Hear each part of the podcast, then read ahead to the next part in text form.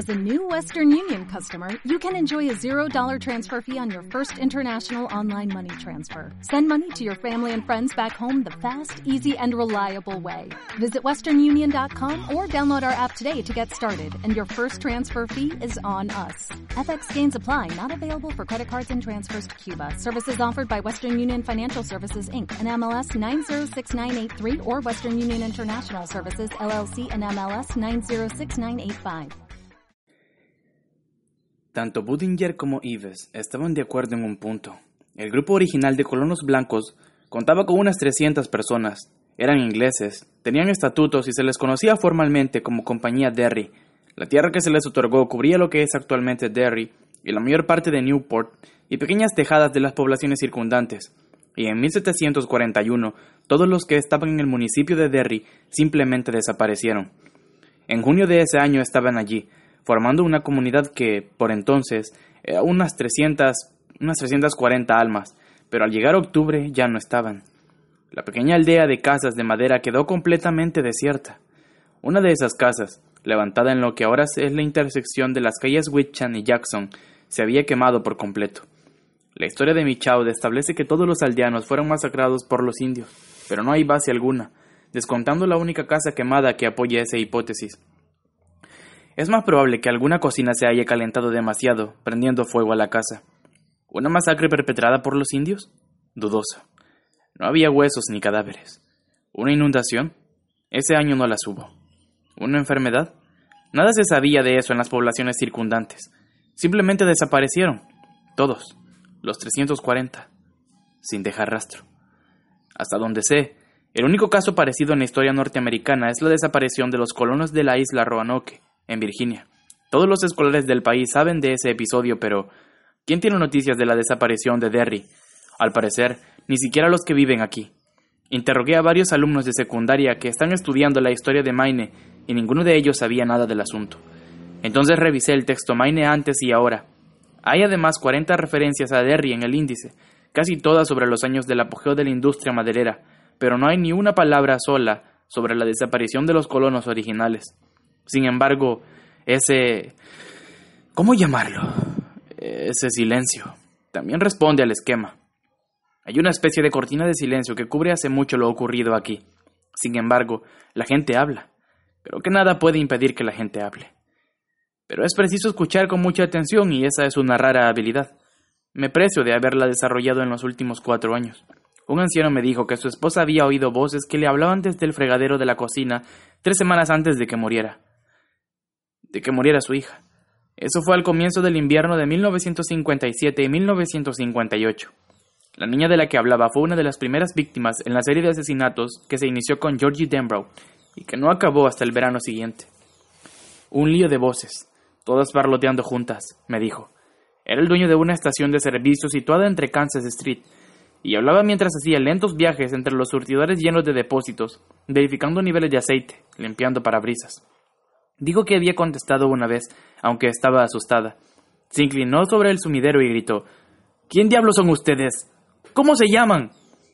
Y todas esas voces respondieron, dijo, con gruñidos, balbuceos, aullidos, gritos, risas. Y ella dijo que decían lo que el hombre poseído dijo a Jesús. Nuestro nombre es Legión. Estuvo dos años sin querer acercarse a ese fregadero y durante esos dos años yo tuve que ir a casa a lavar los malditos platos después de romperme la espalda aquí doce horas al día. Estaba bebiendo una lata de Pepsi sacada de la máquina que había ante la puerta de la oficina. Era un hombre de setenta y dos o setenta y tres años. Vestía un mameluco gris ceñido. Las arrugas le bajaban desde la comisura de los ojos y de la boca. Usted creerá que estoy más loco que una cabra, me dijo. Pero le voy a contar algo más. Se apaga esa maquinita. Apagué la grabadora y le sonreí. Teniendo en cuenta las cosas que he oído en los, dos últimos años, tendrá que ir muy lejos para convencerme de que está loco, le dije. Él me devolvió la sonrisa, pero sin humor. Una noche estaba lavando los platos, como siempre. Fue en el otoño de 1958, cuando las cosas ya se habían calmado. Mi esposa estaba arriba, durmiendo. Betty fue la única hija que Dios quiso darnos, y cuando la mataron mi esposa empezó a dormir mucho. La cosa es que saqué el tapón y el agua empezó a correr por el sumidero. ¿Sabe? Ese ruido que hace el agua jabonosa cuando se va por la tubería. Como si algo la chupara, ¿no? Estaba haciendo ese ruido, pero yo no le prestaba atención. Pensaba en que tenía que ir a cortar un poco de leña al cobertizo. Y justo cuando ese ruido empezaba a apagarse, oí que mi hija estaba allí abajo. Oí a Betty, en esos malditos tubos. Se reía. Estaba en algún lugar, allá, en la oscuridad, riendo.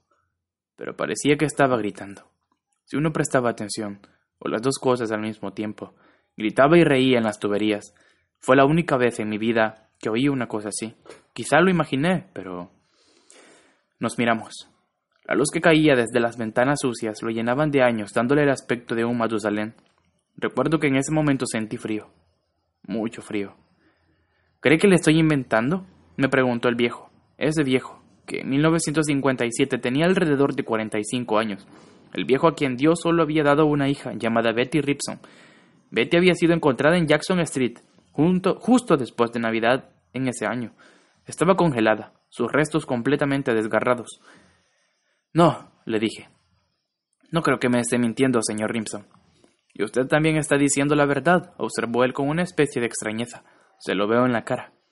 Creo que iba a decirme algo más, pero la campana sonó ásperamente detrás de nosotros. Un coche acababa de acercarse a los surtidores. Al sonar la campana, los dos dimos un brinco y yo solté un gritito. Rimson se puso de pie y renqueó hasta el coche, limpiándose las manos con un trapo. Cuando volvió me miró como si yo fuera un desconocido desagradable que acabara de llegar. Me despedí y abandoné el lugar. Hay otro punto en el que Budinger e Ives están de acuerdo. Las cosas no están bien en Derry. Nunca han estado bien. Vi a Albert Carson por última vez apenas un mes antes de su muerte. Su garganta había empeorado mucho, solo podía emitir un susurro sibilante. ¿Todavía piensas escribir una historia de Derry? Hanlon. Todavía juego con la idea, le contesté, aunque no planeaba exactamente eso y creo que él lo sabía. Te llevaría veinte años, susurró, y nadie querría leerla. Déjalo así, Hanlon. Hizo una pausa antes de agregar. Pudinger se suicidó, ¿lo sabías? Lo sabía, por supuesto, pero solo porque la gente siempre habla y yo había aprendido a escuchar. El artículo del News hablaba de una caída accidental y era cierto que Branson Budinger había sufrido una caída. Lo que el News no contaba es que se había caído de un banquillo puesto junto a su ropero ni que en esos momentos tenía un nudo corredizo al cuello. ¿Sabes lo del ciclo? le pregunté. Oh, sí, susurró Carson. Lo sé. Cada 26 o 27 años. Bodinger también lo sabía, lo saben muchos veteranos, aunque de eso no hablarán jamás, aunque los emborraches. Déjalo así, Hanlon. Alargó una mano que parecía la garra de un pájaro. La cerró en torno a mi muñeca y sentí el cáncer caliente que le devoraba el cuerpo comiendo todo lo que aún podía comerse, aunque por entonces no quedaba mucho. Michael, no te conviene meterte en esto. En Derry hay cosas terribles. Déjalo así. Déjalo así. No puedo. Entonces ve con cuidado. De pronto los ojos enormes y asustados de una criatura me miraron desde la cara del viejo moribundo. Ve con cuidado. Derry, mi ciudad natal, llamada así por el condado irlandés del mismo nombre. Derry. Aquí nací, en el hospital de Derry. Asistí a la escuela primaria municipal de Derry. Más tarde fui a la escuela intermedia de la calle 9, luego al instituto de Derry y a la Universidad de Maine. No está en Derry, pero sí a la vuelta de la esquina, como dicen los viejos. Y después volví directamente aquí, a la biblioteca pública de Derry.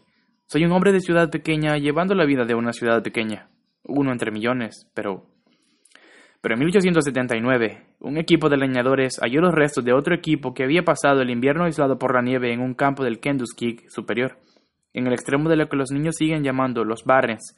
Eran nueve en total, los nueve despedazados a hachazos. Habían rodado cabezas, para no hablar de brazos, uno o dos pies, y un pene clavado en una pared de la cabaña. Pero en 1851 John Maxon mató a toda su familia con veneno. Después, sentado en medio del círculo que había formado con sus cadáveres, se tragó un hongo venenoso de los peores. Su agonía debió de ser horrible. El policía que lo encontró anotó en su informe que en un principio tuvo la sensación de que el cadáver estaba sonriendo. Hizo un comentario sobre la horrible sonrisa blanca de Markson. La sonrisa blanca era un gran bocado del hongo mortífero. Markson había seguido comiendo, aunque los calambres y los horribles espasmos musculares debían de haber estado destrozando su cuerpo moribundo. Pero en el domingo de Pascua de 1950 pero en el domingo de Pascua de 1906, los propietarios de la Fundación Kitchener, que se levantaba donde ahora se encuentra la flamante galería comercial, organizaron una cacería de huevos de Pascua para todos los niños buenos de Derry. La búsqueda se llevó a cabo en el enorme edificio de la fundición. Se cerraron las zonas peligrosas y todos los empleados se ofrecieron para montar guardia a fin de que ningún pequeño aventurero decidiera explorar más allá de las barreras. En el resto del edificio se escondieron 500 huevos de chocolate, envueltos con divertidas cintas. Según Budinger, había por lo menos un niño participante por cada huevo. Todos corrieron riendo y chillando por el silencio dominical de la fundación, buscando los huevos dentro de los cajones del escritorio, entre las grandes ruedas dentadas, en los moldes del tercer piso, en las fotografías antiguas. Esos moldes parecen los de la cocina de algún gigante. Tres generaciones de Kitchener estaban presentes vigilando el, vigilando el alegre alboroto, listos para entregar los premios al terminar la búsqueda, que concluiría a las cuatro en punto aunque no se hubiesen encontrado todos los huevos. En realidad, el final llegó 45 minutos antes, a las 3 y cuarto. Fue entonces cuando explotó la fundición. Al ponerse el sol se habían extraído 62 cadáveres de entre las ruinas. La cuenta final fue de 102, de los cuales 88 eran niños. El miércoles siguiente, mientras la ciudad aún guardaba un aturdido silencio ante la tragedia, una mujer encontró la cabeza de Robert Dohay, de nueve años, enredada entre las ramas de un manzano en el fondo de su casa. Tenía chocolate entre los dientes y sangre en el pelo. Fue el último de los muertos hallado. De ocho niños y un adulto no volvió a saberse nada. Esta constituye la peor tragedia en la historia de Derry, peor aún que el incendio de Black Spot en 1930, y jamás recibió explicación. Las cuatro calderas de la fundición estaban cerradas, no solo puestas al mínimo, cerradas por completo pero el porcentaje de asesinatos en Derry es seis veces mayor que el de otras ciudades similares en Nueva Inglaterra. Mis primeras conclusiones al respecto me resultaron tan difíciles de creer que entregué las cifras a un estudiante de secundaria que suele pasar por aquí, en la biblioteca, el poco tiempo que no pasa frente a su ordenador. Él llegó más allá. No es solo un tragalibros, sino un exagerado. Agregó otras doce ciudades pequeñas y me entregó un gráfico computarizado donde Derry sobresalía como un pulgar herido. Parece que aquí la gente tiene mal carácter, señor Hanlon. Fue su único comentario. No respondí. De lo contrario, debería haberle dicho que algo en Derry tiene mal carácter.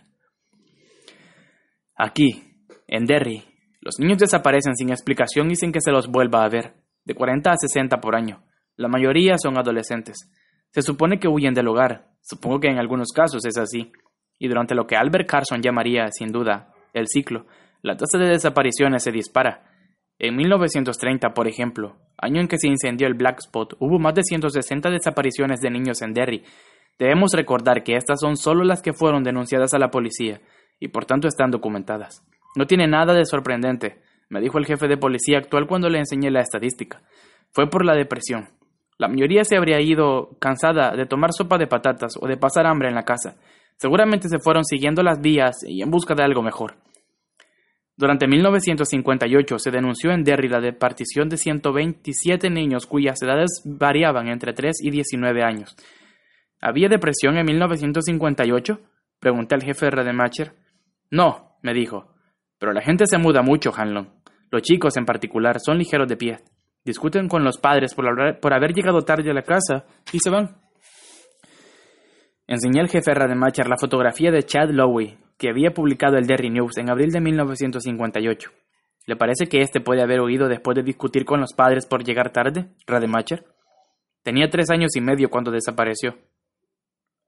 Rademacher clavándome una mirada agria, me dijo que había sido un placer conversar conmigo, pero que si no tenía nada más que preguntar, estaba ocupado. Me fui. Haunted, haunting, haunt, dicen en inglés. Visitado con frecuencia por fantasmas o espíritus, como las tuberías de desagüe en una cocina, aparecer o presentarse con frecuencia, como cada 25, 26 o 27 años, sitio donde comen los animales, como en los casos de Georgie Denbrough, Adrian Malone, Betty Rimson, la chica Albert, el niño Johnson. sitio donde comen los animales. Sí, eso es lo que me aterra. Si ocurre algo más, haré esas llamadas. Es preciso. Mientras tanto, tengo mis suposiciones, mi insomnio y mis recuerdos, mis malditos recuerdos. Ah, y algo más. Tengo estas notas, ¿verdad? Mi muro de las lamentaciones. Y heme aquí sentado, con la mano temblando de tal modo que apenas puedo escribir. Aquí, sentado en la biblioteca desierta, después de cerrar, escuchando leves ruidos en los estantes oscuros, observando las sombras que arrojan los mortechinos globos amarillos para asegurarme de que no se muevan. Heme aquí, sentado junto al teléfono. Pongo sobre él la mano libre. La dejo deslizarse hacia abajo. Toco el aparato que podría ponerme en contacto con todos ellos, mis viejos amigos. Juntos penetramos profundamente. Juntos penetramos en la negrura. ¿Saldríamos de la negrura si penetráramos por segunda vez? No lo creo. Dios, por favor, que no tenga que llamarles. Dios, por favor.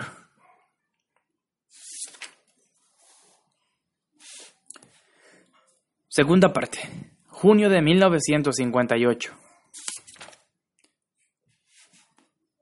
Capítulo 4. Ben Hanscom sufre una caída. Número 1. Alrededor de la medianoche, una de las azafatas de primera clase del vuelo 41 de United Airlines, entre Obama y Chicago, entre Omaha y Chicago, se lleva un susto de muerte. Por unos instantes cree que el hombre del 1A ha muerto. Al verlo subir en Omaha, pensó, vaya, con este vamos a tener problemas. Está como una cuba. La inquietó pensar en el primer servicio, que incluía las bebidas.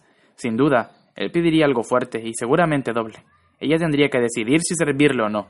Además, para complicar las cosas, había tormentas eléctricas a lo largo de todo el trayecto y ella estaba segura de que en algún momento el hombre, un tipo delgado, vestido de vaqueros y camisa de leñador, va a empezar a vomitar.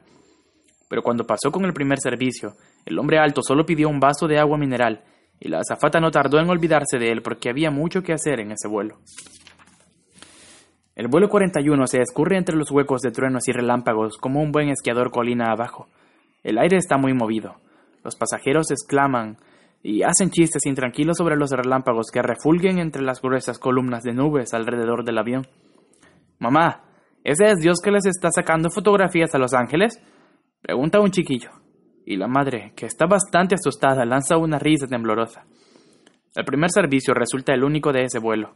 La señal de abrocharse los cinturones se enciende a los 20 minutos del despegue y sigue encendida. Las azafatas permanecen en los pasillos atendiendo las luces de llamadas que se encienden como fuegos artificiales. Qué ocupado está Ralph esta noche, le dice la jefa de azafatas cuando se cruzan en el pasillo. La jefa de azafatas vuelve a la clase turista con una nueva provisión de bolsas para el mareo. Es en parte una, es en parte una clave, en parte un chiste. Ralph siempre está ocupado en esa clase de vuelos. El avión da un tumbo, alguien deja escapar un suave grito. La camarera gira un poco y alarga una mano para sostenerse, y entonces mira directamente a los ojos fijos y sin vida del hombre del 1A. Oh Dios, está muerto, piensa. El alcohol antes de subir a bordo, después de los tumbos, el corazón. Se murió de miedo. El hombre tiene los ojos fijos en los suyos, pero no la ve. No se mueven. Están vidriosos.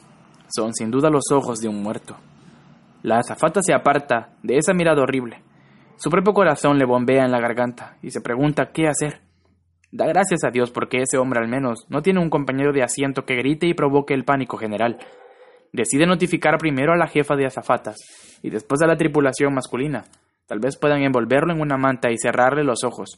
El piloto mantendrá la señal de ajustarse los cinturones, aunque pase la tormenta, para que nadie vaya adelante para usar el baño. Cuando los otros pasajeros desembarquen, pensarán que está simplemente dormido. Esos pensamientos le pasan por la mente a toda velocidad. Gira hacia atrás para confirmarlos con una mirada.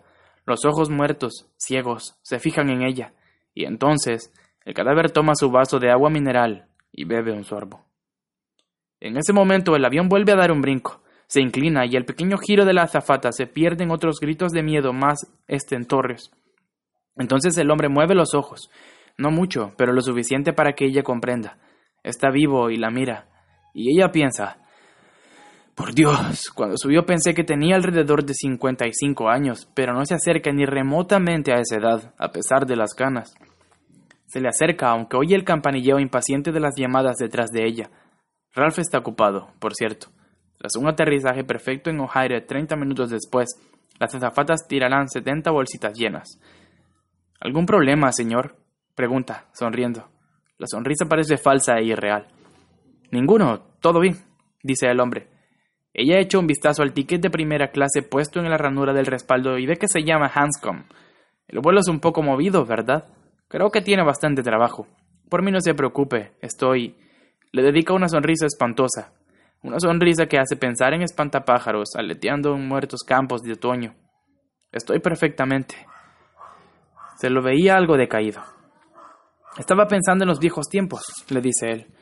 Esta noche acabo de darme cuenta de que existen cosas tales como los viejos tiempos, en los que a mí respecta. Suenan más campanillas al fondo. ¡Azafata! llama a alguien, nervioso. Bueno, si está seguro de que se siente bien. Pensad en un dique que construí con unos amigos míos, le dice Ben Hanscom. Los primeros amigos que tuve, creo. Estaban construyendo el dique cuando. Se interrumpe, sobresaltado, y ríe. Es una risa franca, casi despreocupada, como la de un niño. Suena muy extraña en ese avión sacudido. Cuando les caía encima, casi literalmente, es lo que hice. De cualquier modo, estaban haciendo un desastre con ese dique, lo recuerdo. ¡Azafata! Disculpe, señor, debo seguir con mis rondas. Sí, sí, por supuesto. Ella se aleja deprisa, feliz de liberarse de esa mirada mortífera, casi hipnótica. Ben Hanscom vuelve a la cabeza hacia la ventanilla y mira hacia afuera. Se enciende un relámpago dentro de gruesas nubes de tormenta, 14 kilómetros a estribor.